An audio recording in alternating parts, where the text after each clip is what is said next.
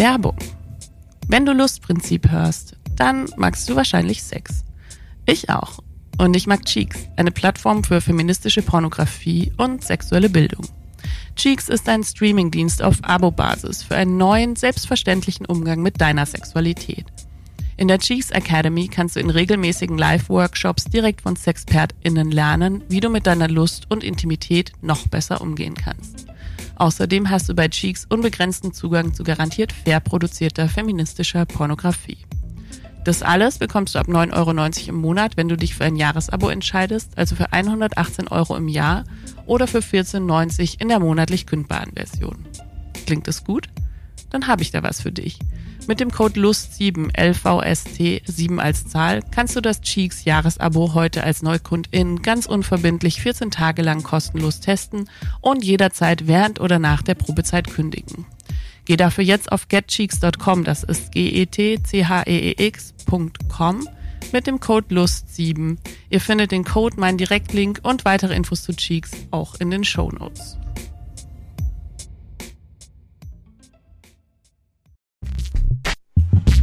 Sind wir nicht alle ein bisschen bi? Und wenn ja, warum reden wir dann so wenig darüber? Trotz Regenbogenflaggen überall ist das B in LGBTQIA oft erstaunlich unsichtbar. Dabei sind wir die größte sexuelle Minderheit überhaupt. Zeit, das zu ändern, dachte sich auch die Rechtspsychologin Dr. Julia Shaw, die das Buch B veröffentlicht hat. Heute ist sie uns live aus London zugeschaltet. Herzlich willkommen im Lustprinzip Podcast, Dear Fellow Bisexual Julia. Hi. Hi. Was ist denn dein Safe Word für heute? Mein Safe Word ist Pferd. Sehr gut, sehr gutes Safe Word. Ähm, ich habe ja schon im Intro gesagt, äh, wir sind ja heute eine sehr bisexuelle Podcast-Produktion. Ähm, wir haben uns hier somit schon gleich am Anfang geoutet. Ähm, warum ist es denn überhaupt so wichtig, dass wir das tun? Man könnte ja sich sagen, Heterosexuelle outen sich ja jetzt auch nicht. Richtig, und die sogenannte Narrative des Schranks, the narrative of the closet, so diese Idee, dass wir uns outen müssen. Das ist ja die Idee, dass wir aus dem Schrank rausschreiten sozusagen äh, und das Coming Out haben. Das äh, wird auch hinterfragt, auch ist es auch richtig so zu fragen, brauchen wir das überhaupt? Aber die Antwort ist weiterhin ja, weil sonst sind wir unsichtbar. Und solange wir unsichtbar sind, ist es sehr schwer für unsere Menschenrechte zu kämpfen und äh, einander zu sehen und zu sehen, hey, es gibt viele von uns und es gibt eine Community und ich bin nicht alleine. Ja, warum sind wir überhaupt so unsichtbar? Ich habe in deinem Buch gelesen, eine Stelle, die mich sehr, sehr schockiert hat, dass sogar Google irgendwie By Erasure betrieben hat. Kannst du das ein bisschen erklären? ja, ähm, einige ähm, Tech-Firmen haben Bisexualität unter Pornografie eingestuft. Ähm, und da kann man sagen, ja, wahrscheinlich war bisexuell, da ist ja das Sex, ist ja da drin. Aber das stimmt nicht, weil heterosexuell ist nicht gesensert worden und homosexuell auch nicht. Also es war wirklich bisexuell. Und zwar, weil bi automatisch als pornografisch eingestuft wurde, weil es bei vielen, glaube ich, auch im Kopf so ist. Also viele denken da direkt an Pornos, denken da direkt an irgendwelche Fantasien und nicht an Realitäten, nicht an Identitäten und auch nicht an, warum das etwas Wichtiges und was Eigenes ist. Ja, also man hat sofort so dieses Bild von so einem Dreier im Kopf, oder? Das ist so das Klischee. ähm, ja, da hast du auch ein Kapitel drüber geschrieben in deinem Buch. Das kommt dann erst weiter hinten, das muss man sich erst verdienen. Richtig. genau. Man muss erstmal die, den ganzen Kontext wissen, bevor man zu den Dreiern und zu der Nicht-Monogamie kommt, weil, genau, weil die meisten diesen Mythos einfach haben, immer noch diese stereotypische Annahme, dass es ja hauptsächlich darum geht bei Bisexualität, was natürlich Blödsinn ist. Mhm. Ähm, bleiben wir gern gleich ein bisschen bei diesen Mythen. Was gibt's denn so für Klischees über uns und Mythen? Also da, die Klischees kann man aufteilen in Klischees, die Menschen, die ähm, männlich gelesen werden oder weiblich gelesen werden. Und ähm, also Menschen, die man als Frauen sieht, werden oft eingestuft als hypersexualisiert. Also die Annahme ist, dass wir gierig sind, dass wir nicht monogam sein können. Das ist natürlich super problematisch, ähm, dass wir ständig irgendwie Sex haben wollen, dass wir, also diese auch da wieder die Hypersexualisierung ähm, und dass wir vielleicht untreu wären. Bei Männern oder Menschen, die männlich gelesen werden, ist es eher die Annahme, dass man wirklich schwul ist und dass man uns doch, doch, doch anlügt, wenn man sagt, man ist bi, sag doch einfach, du bist schwul.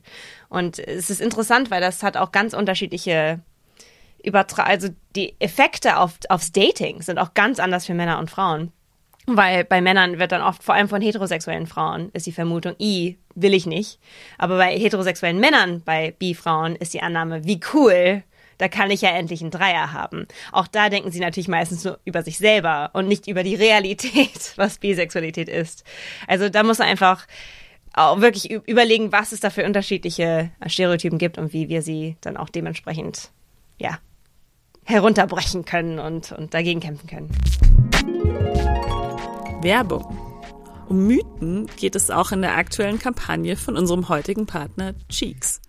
Cheeks ist eine Plattform für feministische Pornografie und sexuelle Bildung. Außerdem findet ihr bei Cheeks erotische Audio-Stories und regelmäßige Live-Workshops, bei denen ihr direkt von SexpertInnen lernen könnt. Lange wurden Pornos primär von alten weißen Männern gemacht und zwar hauptsächlich für genau alte weiße Männer. Stellt euch hier an dieser Stelle vor, wie ich gerade mit den Fingern in der Luft Anführungszeichen mache, Lesbenpornos. Oder besser gesagt, Girl on Girl. Also heterosexuelle Frauen, die sich vor der Kamera für den männlichen Blick ein bisschen streicheln und fingern, und zwar am besten dann von mindestens einem Typen, dabei unterbrochen und ganz schnell wieder zum Penis bekehrt werden dass Sex zwischen zwei Frauen auch deutlich rougher und leidenschaftlicher sein kann, habe ich erst durch feministische queere Pornografie verstanden. Und davon gibt's auf Cheeks eine ganze Menge. Cheeks steht für selbstbestimmte Sexualität, frei von Scham und Stigma. Diese Plattform kann dir helfen, dich mit deinem Körper zu verbinden und deine Sinnlichkeit in jedem Moment zu schätzen. Auf Cheeks findet ihr Vielfalt, authentische Momente, echte Personen und echte Orgasmen und die Möglichkeit, euren Horizont in alle Richtungen zu erweitern. Das alles bekommt ihr ab 9,90 Euro im Monat, wenn ihr euch für ein Jahresabo entscheidet, also für 118 Euro im Jahr oder für 14,90 Euro in der monatlich kündbaren Version. Als Lustprinzip-HörerInnen habt ihr die Möglichkeit, mit dem Code LUST Cheeks beim Jahresabo sieben Tage kostenlos zu testen. Geht dafür jetzt auf getcheeks.com, das ist G-E-T-C-H-E-E-X.com, mit dem Code LUST mit V geschrieben, also so wie dieser Podcast heißt, L-V-S-T. Ihr findet den Code, meinen Direktlink und weitere Infos zu Cheeks auch in den Show. Und jetzt geht's weiter mit Julia Shaw. Du hast ja gerade schon so ein bisschen angedeutet, so man muss es immer beweisen. So, ich glaube, es gibt keine andere sexuelle Orientierung, die so sehr angezweifelt wird wie Bisexualität, oder? ah, ich glaube, asexuelle Menschen haben auch damit viele Probleme zu zeigen, nein, ich bin's wirklich. Äh, aber bei bisexuellen Menschen, auf jeden Fall im Vergleich zu lesbischen, schwulen oder heterosexuellen Menschen, sind bisexuelle Menschen auf jeden Fall, ich glaube sogar sich selber gegenüber oft am zweifeln, ob sie bi genug sind, ob sie wirklich genug gemischt gedatet haben oder vielleicht haben sie noch nie Menschen von einem Geschlecht gedatet und nur von einem anderen und denken, ach, ich qualifiziere irgendwie noch nicht als bi, obwohl natürlich, wenn man heterosexuell ist und noch nie mit irgendwem Sex hatte, muss man ja auch nicht sagen, hey, ich muss erstmal beweisen, dass ich wirklich hetero bin. Man kann es einfach sagen, weil man diese Menschen attraktiv findet. Also ich glaube, da sind wir uns das haben wir auch internalisiert, diese Biphobie, diese, diese Erasure, diese Zweifel. Und ähm, da, das ist das, glaube ich, das Allergrößte, warum ich kämpfe für die bisexuelle Sichtbarkeit, weil ich das immer wieder sehe. Und ich glaube auch, das macht Menschen wahnsinnig unglücklich. Weil nicht nur Menschen, die sich selber schon als bi identifizieren, aber auch diese Unsichtbarmachung von Menschen, die diese Tendenzen haben. Aber weil nie über Bisexualität gesprochen wird als valide Identität, als valide Möglichkeit, sagt man, zweifelt man auch da wieder und sagt, nee, nee, nee, ich bin 100% heterosexuell, obwohl ich eigentlich mehrere Geschlechter gut finde. Also ich glaube, da gibt es viele Aspekte, an, in denen wir kämpfen müssen. Mhm. Ich glaube, also bei mir war das auch so. Ich habe dann irgendwann mal einen Artikel geschrieben, der hieß, nein, Daniela, ich habe keine Lust auf einen Dreier mit dir und deinem Mann. So, und das, so, das erste Mal, dass ich da öffentlich drüber geschrieben habe. Und es war irgendwie voll ein Step und gleichzeitig auch nicht. Gleichzeitig habe ich wirklich auch selber mich so gefragt, kann ich das hier claimen jetzt so, dieses Label? Weil äh, ich war dann auch so, genauso wie du sagst, diese Ratio, habe ich schon mit genug Frauen geschlafen und fand ich genug Frauen toll genug, um das jetzt für mich beanspruchen zu dürfen, so, ja. Also genau, ja. und, und dieses Gefühl, also ich habe mit einer bisexuellen Freundin mal geredet und wir waren beide so, ja, zweifelst du daran? Ja, okay, wenn du zweifelst, ist es eigentlich schon das Indiz, dass du bisexuell bist, oder? ja. Ja, und das Problem an dem Zweifeln ist zum einen, dass man sich dadurch selber natürlich löscht und diesen Aspekt von sich selber vielleicht löscht. Man erzählt es dann auch vielleicht seltener FreundInnen, also man sagt es dann auch nicht. Und wenn man es nicht sagt, dann können FreundInnen auch nicht sagen, ich bin's auch. Übrigens, wir sind hier jetzt zu zweit und nicht alleine. Und wir wissen, dass wenn wir uns die äh, Statistiken anschauen und die Forschung zum Thema sexuelle Gewalt gegen bisexuelle Menschen, vor allem bisexuelle Frauen, da sehen wir, dass 61 Prozent bisexueller Frauen schon mal physische und äh, psychische Gewalt von ihrem Partner erlebt haben, dass wir viel öfter vergewaltigt werden. Und das ist zum Teil, weil die Annahme ist von Frauen und Männern, wie du gesagt hast, nein, ich möchte keinen Dreier haben mit dir. Aber ich habe es auch schon mal gehabt, dass ich, ich musste sechsmal Nein sagen. Und trotzdem stürzte sich die Frau auf mich und meinte, doch, du willst das, weil du bist ja bi und findest ja jeden gut. Ähm, und das ist, es ist schon, man muss noch ein bisschen extra dann kämpfen manchmal, um einfach zu zeigen, das ist nicht, was Bisexualität heißt. Ja, ich glaube, ich habe mir diese Gewaltstatistik sogar rausgeschrieben, weil ich die so krass fand.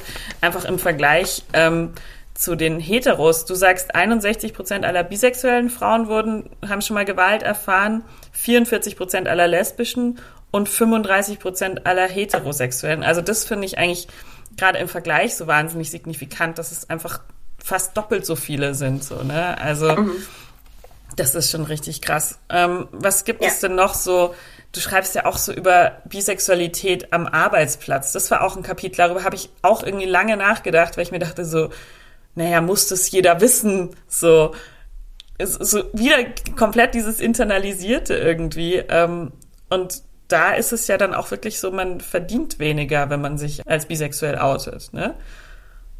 Oder es kann sein, also die Bisexual Penalty, genau. Es gab auf jeden Fall eine Studie, die gezeigt hat, dass Menschen, die sich als bi outen in dem Bewerbeprozess, dass sie, dass ihnen weniger Geld angeboten wurde. Und wir wissen auch, dass bisexuelle Menschen im Arbeitsplatz fast nie out sind. Also noch weniger als in vielen Kontexten. Und das kann man auch, also das kann man eigentlich als Gedankenexperiment sofort selber machen. Wen kennt man am Arbeitsplatz? Kennt man irgendeine bisexuelle Person? Wahrscheinlich nicht. Vielleicht bei jüngeren Generationen hoffentlich ja. Aber bei, ich würde sagen, alle über 35 wahrscheinlich nicht. Ähm, und bei, oder sogar jünger. Ähm, aber man kennt wahrscheinlich jemand, der schwul ist oder jemand, der lesbisch ist. Also das ist, und das ist ein großer Unterschied. Und dass man keinen kennt, der oder diejenige bi ist. Und das müssen wir ändern, weil wenn man nicht das Ganze selbst zur Arbeit bringen kann, dann muss man ja irgendwas auch dann verstecken. Und das fühlt sich dann auch so an.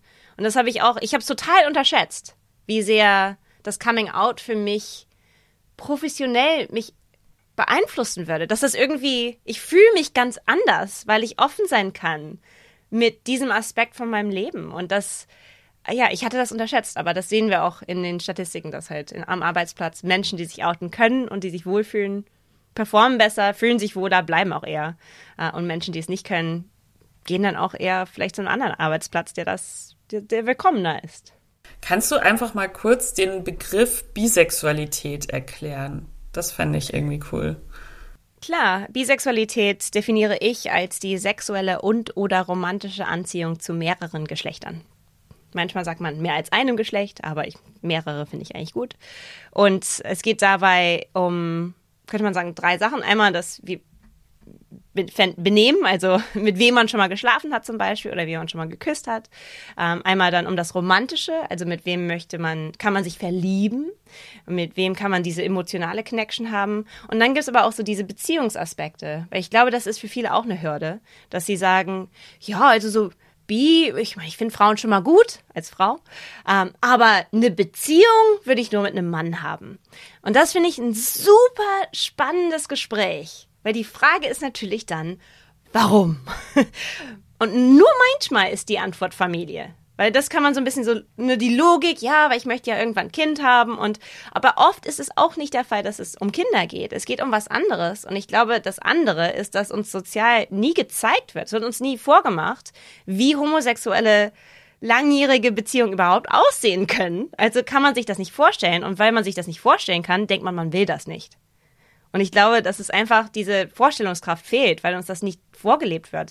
wir sehen es nicht. Was ich auch spannend finde, ist dieser Begriff Bi. Also ich glaube, ich und auch sehr viele Leute, die ich gefragt habe, sind immer davon ausgegangen, dieses Bi, was ja zwei heißt, steht dafür, man findet Mann und Frau gut. Aber seit ich dein Buch gelesen habe, weiß ich, es heißt Bi für Homo und Hetero. Und genau das finde ich sehr interessant.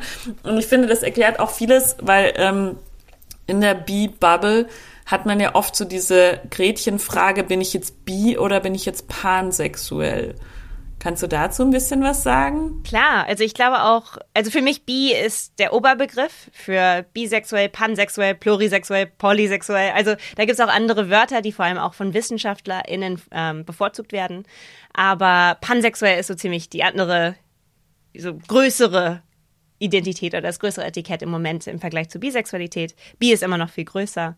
Ähm, aber ich, ich glaube, also an sich, Wortwahl ist natürlich wichtig und wer sich wohlfühlt mit dem eigenen Etikett, soll ja auch das Wort benutzen, was, ne, wo man sich bei wohlfühlt.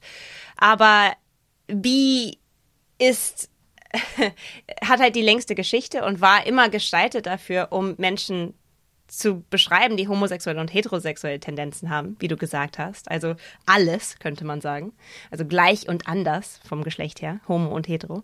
Ähm, äh, und manchmal, weil wir so wenig über unsere eigene Geschichte wissen, also es weiß ja keiner was über bisexuelle Geschichte, das will ich auch mit dem Buch schaffen, dass wir endlich mal ein bisschen was wissen. Ich habe ja extra einen ganzen Masterstudiengang gemacht in Queer History, nur um irgendwas herauszufinden über was bisexuell in der Geschichte eigentlich. Wo findet man uns? Wo sind wir?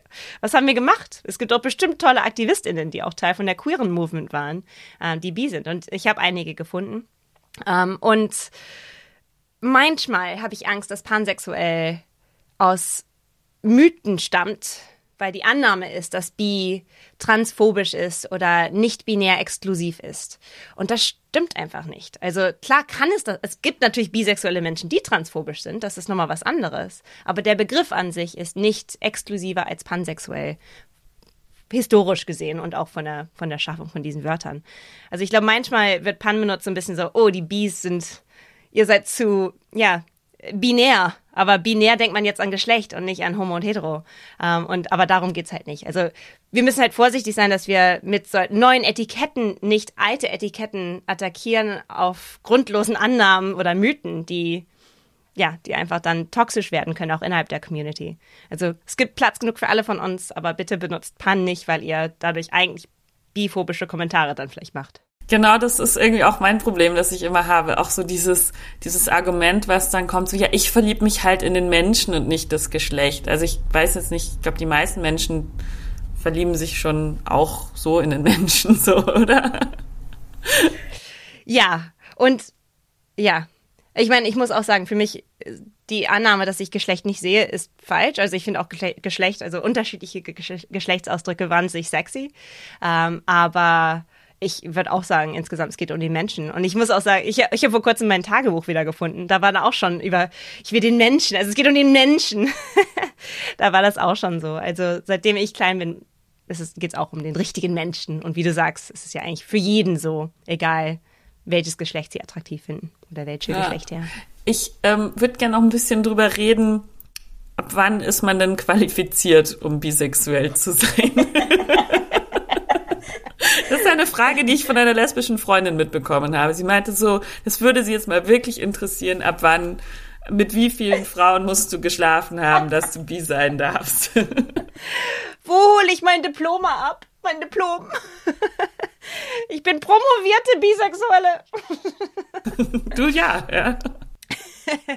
Ja, da musst du sie natürlich fragen, ab wann ist man lesbisch?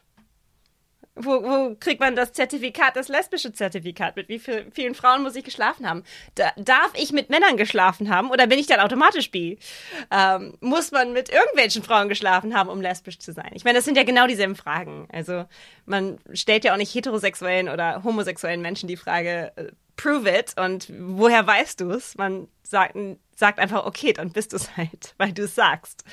Ähm, und ich, es gibt natürlich sehr viele Menschen, die sagen, ja, ich habe auch noch, ich muss dazu sagen, ich habe eine Freundin, die ist sehr aufmerksam und sehr, sehr, sehr woke, also so richtig mit im Thema drin und ist sehr vorsichtig auch mit dem Wort bi, weil sie noch nie mit einer Frau zusammen war.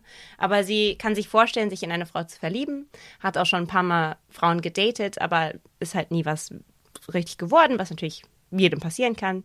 Und sie will das Wort nicht benutzen. Und das fand ich auch eine interessante Idee, da, weil sie nicht die, because she hasn't experienced the same oppression. Also weil sie nicht die, denselben Kampf in ihrem Leben hatte, wie Menschen, die schon länger dieses, diesen Lifestyle haben, beziehungsweise also so unterschiedliche Geschlechter daten oder das Etikett benutzen. Aber da muss ich auch sagen, es muss ja nicht geteiltes Leid sein. Also man kann auch später zu einer Community dazukommen. Man muss nicht die ganze Zeit schon äh, denselben Kampf gekämpft haben. Und wir freuen uns über die, die dazukommen, muss ich auch dazu sagen, weil wir brauchen euch. Ja, ja. Ich glaube, was dann auch oft, also besagte Freundin, liebe Grüße an dieser Stelle, ähm, die beschwert sich irgendwie so eher so, dass es so viele Frauen gibt, die sich das Label bisexuell geben, weil sie halt das mal ausprobieren wollen mit anderen Frauen. Und da fühlt sie sich dann als lesbische Frau irgendwie so ein bisschen so, wie sagt man, benutzt, ja. Das verstehe ich auch. Ich verstehe das. Und vor allem, weil man, es gibt eh schon so wenige Spaces für Frauen, die Frauen lieben. Es gibt wahnsinnig wenige Clubs, auch im Vergleich zu Männern. Also schwule Clubs gibt es ziemlich viele, lesbische Clubs gibt es fast gar keine. Ähm, also ich verstehe, warum man da vorsichtig mit umgeht. Und weil auch da lesbische Frauen werden ja auch hypersexualisiert von Männern. Ähm, und da wird man natürlich vorsichtig. Da, sie sind ja sozialisiert worden, quasi vorsichtig zu sein. Also ich verstehe, woher es kommt, aber es kann auch schon sehr ausgrenzend sein. Und das Problem ist natürlich, dass es dann einfach zur Biphobie rüber schwankt. Und dann gibt es für uns auch keinen Space. Und das ist einfach schade. Und ich meine, klar, da bin ich von betroffen. Also finde ich das vor allem schade, weil ich möchte auch in diesen Spaces sein und mit Frauen mich treffen können äh, und nicht ausgegrenzt werden. Aber natürlich gibt es auch viele lesbische Frauen und äh, schwule Menschen, die, die auch inklusiv sind. Also das ist durchaus nicht universal natürlich. Ja, ja, aber so dieses, ich glaube, dieses bisexuelle Gefühl ist schon irgendwie so von beiden Seiten so bisschen. Also ich glaube auch dieses Klischee ist doch oft so, naja, Frauen machen das halt mit anderen Frauen, weil Männer das geil finden, also sind die eigentlich hetero und Männer, die was mit ähm, Frauen und Männern haben, sind eigentlich schwul, oder? Also das Klischee mhm. ist doch immer so ein bisschen, eigentlich wollen alle was mit Männern haben und tun dann nur mal so. Richtig, das ist so dieses altmodische Konzept der Sexualität als was pures Männliches, weil Frauen machen es ja, wie du gesagt hast, nur für die Männer. Wir machen es ja nie für uns. Und ich glaube, was ich in den letzten paar Jahren gesehen habe, oder meine zu sehen, das ist jetzt nicht wissenschaftlich, das ist jetzt nur meine Meinung, äh, ist, dass es so ein bisschen so eine Renaissance gibt für Frauen, so Frauen, die denken, hey Leute, ich habe auch eine Sexualität und ich darf meine eigene erforschen und auch mein eigenes e-, Etikett benutzen. Und das ist für mich und nicht für euch. Und man sieht so richtig neue Lust, glaube ich, und neue Möglichkeiten für Frauen, auch online sich zu treffen, durch Clubs, durch Sachen wie Skirt Club. Also es gibt ja jetzt so Frauen-only Spaces, wo man auch Sachen versuchen kann und wirklich die Sexualität austoben kann, wo es nicht von Männern gesteuert wird und wo es nicht um Männer geht, explizit nicht um Männer. Sie dürfen noch nicht mal rein. und das ist etwas Neues und ganz toll. Und ich glaube, das trägt schon dazu bei, dass mehr Frauen auch denken, okay, ich, ich probier mal dieses Etikett B an und schau mal, wie es ist. Und das ist doch, ich finde es ganz toll. Also ich finde es so schön, dass das gerade passiert. Und manche von diesen Menschen werden dann auch wieder sagen, nee, ich bin doch hetero, auch okay. Oder ich bin lesbisch, auch okay, alles okay. Wenn man sich fragt, wirklich, darf ich mir dieses Label schon geben, dann fand ich ganz hilfreich von dir das Fritz Klein Raster Kannst du das mal ein bisschen erklären, was es da mit auf sich hat? Klar, äh, Klein war ein Forscher in Amerika und ein Therapeut, der vor allem mit bisexuellen Männern zuerst sich getroffen hat, aber dann auch später einfach mit bisexuellen Menschen und Menschen, die Therapie brauchten, hat er sich getroffen. Und er hat ähm, in den 60er und 70er Jahren und 80ern und 90ern, also einige Jahrzehnte lang hat er äh, sich dem Thema gewidmet und er hat ein Buch rausgebracht, das heißt The Bisexual Option. Und in dem Buch präsentierte er das Kleinraster der sexuellen Orientierung. Und also es ist nicht, weil es klein ist, sondern weil es Mr. Klein ist. Ähm, und es ist die ausführliche Version, könnte man sagen, von der Kinsey-Skala. Die Kinsey-Skala ist ja von 0 bis 6, dass man sich einteilen kann von komplett oder könnte man sagen 100 Prozent heterosexuell, von 0, was ich immer, ich finde es so super, dass 0 heterosexuell ist. es wird immer positiver, es wird immer, immer mehr. Äh, und 6 ist ähm, komplett homosexuell und man, die Idee ist, dass man sich dann einteilt, beziehungsweise dass Forscher dann Menschen einteilen in dieses, in dieses, äh, die Kinsey-Skala. Und Klein hat gesagt, ja, das ist schön, das gab es auch schon seit den 50er Jahren, aber ich will ein bisschen detaillierter mit meinen, vor allem PatientInnen, die jetzt kommen zur Therapie. Ich will mit ihnen mehr arbeiten, detaillierter arbeiten. Also hat er das Kleinraster kreiert. Und da geht es um unterschiedliche Variablen wie sexuelle Anziehung, Sexualverhalten, sexuelle Fantasien, emotionale Vorliebung, soziale Vorliebe. Das ist einer meiner Lieblingsaspekte. So, mit wem begibt man sich? Also ist man lieber mit unter Männern, lieber unter Frauen? Hetero-homosexueller Lebensstil? Ist man eher mit homosexuellen Menschen oder heterosexuellen Menschen? Und er hat es in Vergangen Vergangenheit, Gegenwart und Ideal aufgeteilt. Das heißt, die Frage ist, wie war das vorher? Wie ist das jetzt? Und wie hättest du es gerne? Und das finde ich super interessant. Ich glaube, das sollte eigentlich jeder mal machen, um zu sehen, ist die Gegenwart, ist sie dasselbe wie das Ideal? Und wenn nicht, warum nicht? Ähm, und ob hetero, homo oder, oder bi, das ist, glaube ich, trotzdem einfach eine super interessante Aufgabe, zu gucken, hm, bin ich eigentlich derjenige oder diejenige, die ich sein möchte, was das angeht. Ja, und auch, dass das Ideal ist, etwas ist, was man sich auch so schaffen darf. Ich finde, für mich hat es so einen empowernden Charakter irgendwie, dieses Bild, so. Ja, aber das Ideal hat Klein auch benutzt, falls zum Beispiel heterosexuell das Ideal war. Also damit man schauen kann, warum gibt's hier einen Punkt, der auch stören kann. Weil auch da, es ging ja auch um Therapie und einen Therapie, therapeutischen Ansatz, damit er sagen konnte, okay, du, hier hast du überall stehen heterosexuelles Ideal, aber in der Gegenwart bist du komplett bisexuell zum Beispiel. Wie können wir das schaffen, dass das gleich ist.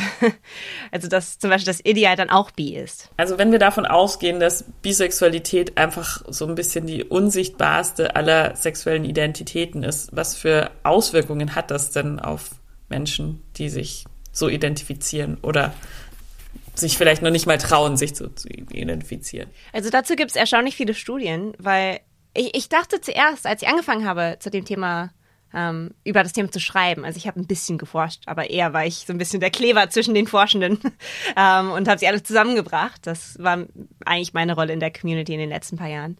Aber ich habe wahnsinnig viel gelernt über Forschung zum Thema negative Konsequenzen und vor allem psychologische, aber auch physische Konsequenzen. Also neueste Forschung, die noch nicht mal in dem Buch ist, weil sie so frisch ist, ist, dass zum Beispiel die Herzinfarktgefahr höher ist für bisexuelle Menschen als für ähm, monosexuelle Menschen. Aber das hängt auch mit allen anderen Sachen zusammen, weil auch die zum Beispiel Angststörungen sind höher und Depression ist höher bei unter bisexuellen Menschen und Isolierung und ähm, non-suicidal self-injury, also wenn man sich zum Beispiel selber verletzt. Ähm, das sind alles Aspekte, die negativen Konsequenzen von der sozialen Ausgrenzung und der Doppeldiskriminierung, also von dieser Diskriminierung von der hetero- und homosexuellen Welt, wo man so ein bisschen denkt, wo, wo gehöre ich eigentlich hin? Und mit wem kann ich eigentlich drüber sprechen? Und ist das überhaupt, existiert das überhaupt so, wie ich es erlebe? Und gibt es andere wie mich? Und das sind, also man muss ganz klar sagen, weil manchmal kommt die Frage, heißt es, dass bisexuelle Menschen irgendwie psychisch gestört sind? Nein, das soziale Umfeld, das bisexuelle Menschen ausgrenzt, führt dazu, dass bisexuelle Menschen psychische Kon Konsequenzen haben. Und das ist ganz, ganz wichtig, das so rum zu sagen und nicht andersrum. Ja. Aber dann kommt oft das Argument, naja, aber ihr habt es doch gut, ihr könnt euch doch eigentlich entscheiden. So. Ja, und die Tarnung. Die Idee, dass man irgendwie sexuell sich tarnen kann, so, so verstecken kann, weil man kann ja so tun, als wäre man straight oder oder lesbisch zum Beispiel oder, oder schwul im richtigen Kontext. Ähm, aber das ist natürlich auch ein Verstecken. Also ja, das können homosexuelle Menschen auch manchmal. Sie können auch so tun, als wenn sie hetero sind. Das sieht man ja auch in Ländern, wo es illegal ist, homosexuellen Sex zu haben. Da gibt es ja auch viele, die sich verstecken und so tun, als wären sie heterosexuell. Aber das ist doch nichts, was wir. Das dürfen wir doch nicht akzeptieren, dass Menschen das machen müssen. Und das ist, glaube ich, das Große. Ist das, ja, man kann es, aber das, dass wir es tun und dass wir es so oft machen, ist ein Problem und nicht ein Luxus. Absolut. Und dann kommen wir zu den Ländern, wo man sich damit verstecken muss. Und da habe ich ein tolles Wort von dir gelernt, nämlich Homonationalismus. Kannst du mal erklären, was das bedeutet? Homonationalismus wurde geprägt als Begriff in 2007 von Yasbia Poir. Sie ist, ähm, ich glaube, Political Scientist, sagt man auf Englisch. Und sie wollte erklären, wie Homosexualität und diese Idee, dass Homosexualität Teil von einer modernen Gesellschaft ist, dass es doch, ne, wir mit unseren Regenbogen sind besser als die Länder, die keine haben. Wir hier sind fortschrittlicher als die Länder, die nicht offen und ähm, ja positiv gegenüber homosexuellen und queeren Menschen sind. Aber dass es auch ausgenutzt wird als Ausgrenzung gegen Ausländer. Und das finde ich super interessant, weil das ab und zu fiel mir auf, dass es irgendwie unangenehm war, dass es Menschen gab, die politisch überhaupt nicht mit mir auf einer Ebene waren oder wo ganz anders gedanklich waren, aber dennoch mit ihrer Regenbogenflagge irgendwie ankamen. Und ich dachte, warum ist mir das so unangenehm? Und jetzt weiß ich warum, weil viele von ihnen das als Rassismus, das ist so verkleideter Rassismus, weil sie sagen, hey, diese Menschen aus diesem Land können nie in unserem Land sich wohlfühlen, weil sie ja diese homofeindlichen äh, Gesetze haben. Aber eigentlich geht es ja um Rassismus. Eigentlich geht es darum, um zu zeigen, wir sind besser als diese Menschen. Und das ist auch ein Riesenproblem. Also wir müssen aufpassen, dass es dann auch nicht weaponized wird, dass es dann nicht benutzt wird als Waffe gegen Menschen, die dann vielleicht zum Beispiel AsylbewerberInnen werden und die dann eigentlich total perfekt in unser, in unser Land, in Anführungszeichen, passen. Ähm, obwohl ja natürlich unterschiedliche Aspekte und unterschiedliche Glauben existieren, was Homosexualität angeht. Wie stehst du zu diesem ganzen Rainbow-Washing und irgendwie so die Flagge claimen, um Schnaps und sonst was zu verkaufen? Ich habe gemischte Gefühle, weil zum einen, ich finde es schön, dass, also zum einen jeder liebt Regenbogen, also es ist super Branding, also großartig gemacht, Community, haben wir gut gemacht. Aber die Idee, dass man das dann drauf einfach schmeißt, um zu zeigen, hey, wir sind Teil von dem Gespräch, hey, wir sind auch cool, das ist immer noch besser als das Gegenteil, weil man kann ja auch explizit feindlich sein gegenüber queeren Menschen. Das ist natürlich schlechter.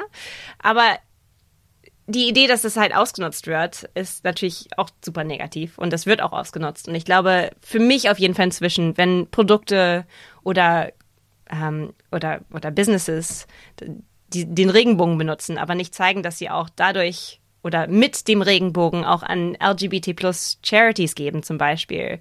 Dass sie nicht intern ihre äh, queeren Mitwirkenden oder queeren KollegInnen unterstützen. Das ist da, sie müssen irgendwie zeigen, dass sie auch was tun und nicht nur einen Regenbogen auf die Wand malen. Und wenn sie das nicht tun, dann will ich diese Produkte und diese Businesses nicht unterstützen. Also das kann man sich auch anschauen. Also man kann ja gucken bei Businesses, wen unterstützt ihr denn damit? Und wenn die Antwort ist kein, dann ist es Rainbow Washing. Wenn es ist ja, wenn man dieses Produkt kauft, gehen 50 Prozent der ähm, von dem Geld geht dann an eine LGBT plus Charity, dann ist es okay. Ich finde auch. Ja. Finde ich. Die Frage ist, glaube ich, die dann so auch oft ein bisschen kommt, wenn wir so viele Regenbogen sehen. Ähm, ist es überhaupt noch nötig? So brauchen wir überhaupt noch diese Labels? Wir sind doch jetzt alle schon so frei und aufgeklärt. Ähm, ich, ich höre den Sarkasmus in deiner Stimme. Du, ähm, es ist natürlich nicht so weit, dass wir Etiketten nicht mehr brauchen oder Regenbogen nicht mehr brauchen. Ähm, wir leider wohnen alle immer noch in einer Gesellschaft, die nicht komplett akzeptierend ist und wo Biphobie auch unter Menschen existiert, die meinen, sie sind total inklusiv und total modern und eigentlich cool mit den Kids. Ähm, trotzdem kommen dann Kommentare, trotzdem kommt dann Ausgrenzung, trotzdem kommt dann Diskriminierung. Nicht immer, aber immer noch zu viel. Und man darf nicht vergessen, wir alle wohnen sogar in Großstädten um die Ecke ist vielleicht eine Community, wo das überhaupt nicht so ist wie in unserer Community. Also ich wohne natürlich oder lebe in einer sehr queeren Bubble. Also ich bin hier mit meinen Freundinnen, die auch bi sind. Ich hab, war vor einem Wochenende war ich auf einer lesbischen Hochzeit. Also das ist natürlich bei uns unter uns noch mal was ganz anderes. Aber um die Ecke, also London ist die homophobischste Stadt England. Das würde man nie denken, aber natürlich, wenn man überlegt, wer wohnt hier und wie die Community ist. Jede Nachbarschaft ist ja ganz anders. Es ist ja so ein Mikrokosmos der Welt eigentlich. Und die meisten Menschen der Welt sind nicht homo-inklusiv. Und dementsprechend ist es halt, du weißt nicht, wer das braucht. Du, es gibt vielleicht deinen Nachbar, deine Nachbarin, sie braucht diese Repräsentation, kann nicht für sich selber sprechen. Dafür müssen wir sprechen. Also wir müssen auch den Menschen eine Stimme geben, die keine haben können. Und das können wir mit unserem Privileg schaffen. Und das, das brauchen wir. Da müssen wir immer, immer weiter für kämpfen. Ja, absolut. Ich würde zum Schluss, glaube ich, ganz gern noch so ein bisschen über Beziehungen sprechen, weil ähm, ich glaube, wenn man schon bisexuell ist, dann denkt man vielleicht auch in anderen Richtungen ein bisschen breiter. Da kommen wir dann schon wieder zum Klischee, so die können sich eh nicht entscheiden, die haben, wollen einfach nur Sex mit ganz vielen Leuten haben und ähm, du kennst ja auch die Studienlage dazu. Wie ist denn das? Ja, es gibt einen ähm, Akademiker in England, der sich den, der, der hat, nennt, sagt über sich selber, er hat den ersten PhD in Threesomes. Was ich sehr lustig finde. Und er schreibt in vielen Studien über Sexualität, vor allem über ähm, Orgien und Dreier und Swinger. Und die Frage ist, wie viele Menschen haben Dreier? Wie viele Menschen möchten gerne Sex mit mehreren Menschen gleichzeitig haben? Und wer sind diese Menschen? Und wenn man sich anschaut, wer die Menschen sind, die in Gruppensex ähm, eingehen oder die Gruppensex haben, die meisten Menschen identifizieren sich als heterosexuell. Also eins. Punkt eins. Punkt zwei. Unter bisexuellen Menschen ist es schon so, dass mehr von bisexuellen Menschen oder queeren auch Menschen sagen, sie hatten schon mal oder wären gerne in einem in einer ähm, Multiple Partner Situation, also hätten gerne einen Dreier oder eine Orgie. Also so rum ist es auch schon schon so, dass wenn man schon auch dieses Konstrukt Sexualität dekonstruiert und sagt, hey, ich liebe mehrere Geschlechter, zum einen kommt dann ständig die Frage, willst du einen Dreier haben? Wie, wie, wie war nochmal dein Name in dem Artikel? Nein, Daniela, ich will keinen Dreier mit dir und deinem Mann. Genau, nein, Daniela. Äh, man, es kommt ja dann die ganze Zeit, willst du mit mir und Daniela einen Dreier haben? Oder Daniela fragt dann. Äh, und also kommen halt diese Fragen ständig zum Thema Dreier, zum Thema, kannst du denn überhaupt monogam sein? Wie kann es denn sein, dass ein Geschlecht ausreichend ist? Geschlechter sind doch so unterschiedlich. Ich meine, dazu kann man ja easy sagen, wie kann eine Person dir ausreichend sein? Du magst doch große Männer und starke Männer und hast gerade einen großen. Ähm, also das ist ja genau dieselbe Frage. Also warum eine Person und nicht mehrere? Und aber Bisexuellen wird ständig gesagt. Und wir werden gefragt, wie und warum. Ich glaube, irgendwann denkt man, warum eigentlich? Stimmt. Und, ähm, und dann, äh, ja, befindet man sich auch eher in Situationen, wo man vielleicht auch einen Dreier hat. Und das ist, glaube ich, was ganz toll. Also ich finde das was wahnsinnig Befreiendes. Es ist ein Aspekt der Bi-Kultur, aber auch da kann man nur sagen, die meisten bisexuellen Menschen sagen, sie sind im Moment in einer monogamen Beziehung. Also nur weil sie auch gerne mal einen Dreier haben oder Swinger sind oder auch vielleicht Polyamorie mal ausprobieren möchten, heißt es nicht, dass sie es ständig tun. Ja, was ich halt so spannend finde, darüber schreibst du auch, in dem Moment, wo man als bisexueller Mensch dann eine Beziehung eingeht, entscheidet man sich ja dann doch. Also wenn man mit einer anderen Person eine Beziehung eingeht, in dem Moment ist ja, ist man dann noch bi? ja, ist man. Da gibt's auch Forschung zu, und zwar zu Sichtbarkeit innerhalb von monogamen Beziehungen, weil damit, das finden ganz viele bisexuelle Menschen, auch bisexuelle Mütter, die in heterosexuell aussehenden Beziehungen sind, also Mixed Sex Relationships, ähm, sagen dann auch, sie sind plötzlich unsichtbar und sie werden nur als hetero gelesen und das wollen sie gar nicht. Aber man will ja auch nicht ständig diese Person sein, die sagt, nee, ich bin bi, ich bin immer noch bi, ich bin immer noch bi, ähm, ohne damit ne, Alarmglocken lauten zu lassen, ähm, wo dann plötzlich kommt, ey, sie will fremdgehen, ey, sie will drei, ey, sie will, ne, Monogamie reicht ihr nicht. Und wie aber es gibt da andere Möglichkeiten, sich sichtbar zu machen. Und ein, eins ist, also wie ich es zumindest mache, im Haus bisexuelle Sachen zu haben. Bi-Bücher zum Beispiel. Also ich weiß, es hört sich jetzt, kauft mein Buch. Aber so ein Bi-Buch im Regal zu haben, kann auch schon mal dazu führen, dass man sich ein bisschen gesehen fühlt. Oder äh, sexuelle interessante Paintings von unterschiedlichen Geschlechtern. Also da man kann sich auch ausdrücken durch unterschiedliche Art und Weise, muss es nicht die ganze Zeit sagen. Und da fühlen sich viele dann mit besser, wenn sie fühlen, ja, ich, dieser Teil von mir ist nicht gestorben, nur weil ich im Moment in einer Beziehung bin mit einem Menschen und ich nicht als bi gelesen werde. Und das Leben ist auch ein bisschen besser, wenn man bisexuell ist, allgemein, oder? Würdest du sagen? Meine Lieblingsstudie ist die eine der einzigen Studien, die bisexuelle Menschen fragt, was das Beste ist oder das Positive ist am bisexuell sein. Weil meistens wird ja vor allem psychologisch ähm, geforscht und Fördergelder bzw. Forschungsgelder gibt's ja meistens für negative Sachen. Also wo sind hier die Probleme? Findet die Probleme? Wie groß sind die Probleme? Aber ab und zu gibt's die positive Psychologie. Das ist die andere Seite. Und ab und zu gibt's da auch Forschung. Und die Lieblingsstudie hat gefunden, dass wenn Bisexuelle oder andere Pansexuelle und B-Plus-Menschen gefragt werden, was ist dein Lieblingsaspekt am Bisexuellsein, sagen die meisten Freiheit. Und das finde ich so schön, weil so empfinde ich es auch. Ja, ich auch. So, oder warum nicht beides? Ich glaube, meine, in ganz vielen Sachen denke ich mir immer so, ja, ich könnte mich entscheiden, aber ich kann auch einfach beides haben. Warum entscheiden? Warum entscheiden und auch die Nuance nicht verlieren? Ich glaube, ich glaube, wenn man, ich weiß nicht, so in diesen, nicht zwischen, weil wir sind ja nicht zwischen Hetero und Homo, aber in dieser Nuance leben. Ich glaube, wenn man das auch, das auch Teil der Identität hat, da gibt es ja auch andere Schnittpunkte. Also ich habe eine Lesung gemacht mit einer Frau, sie, die, sie ist indisch und englisch. Und sie fühlt sich auch so ein bisschen, sie ist halb halt. Und sie sagt auch, für manchen, in manchen Situationen fühle ich mich nicht braun genug, hat sie gesagt. Und in manchen bin ich zu weiß, also, oder nicht weiß genug. Also sie hat auch gesagt, dass sie da ganz viele so Parallelen gesehen hat mit ihrem Erlebnis, aber das, mit ihr hatte das nicht mit Sexualität zu tun, sondern mit ganz anderen Sachen. Aber dennoch, glaube ich, wenn man in dieser nuancierten Welt lebt, glaube ich, sieht man das vielleicht auch öfter an anderen Aspekten. Und das ist auch schön. Also, dass es auch die äh, Augen ein bisschen öffnet für die unterschiedlichen Nuancen, die die Identitäten haben können.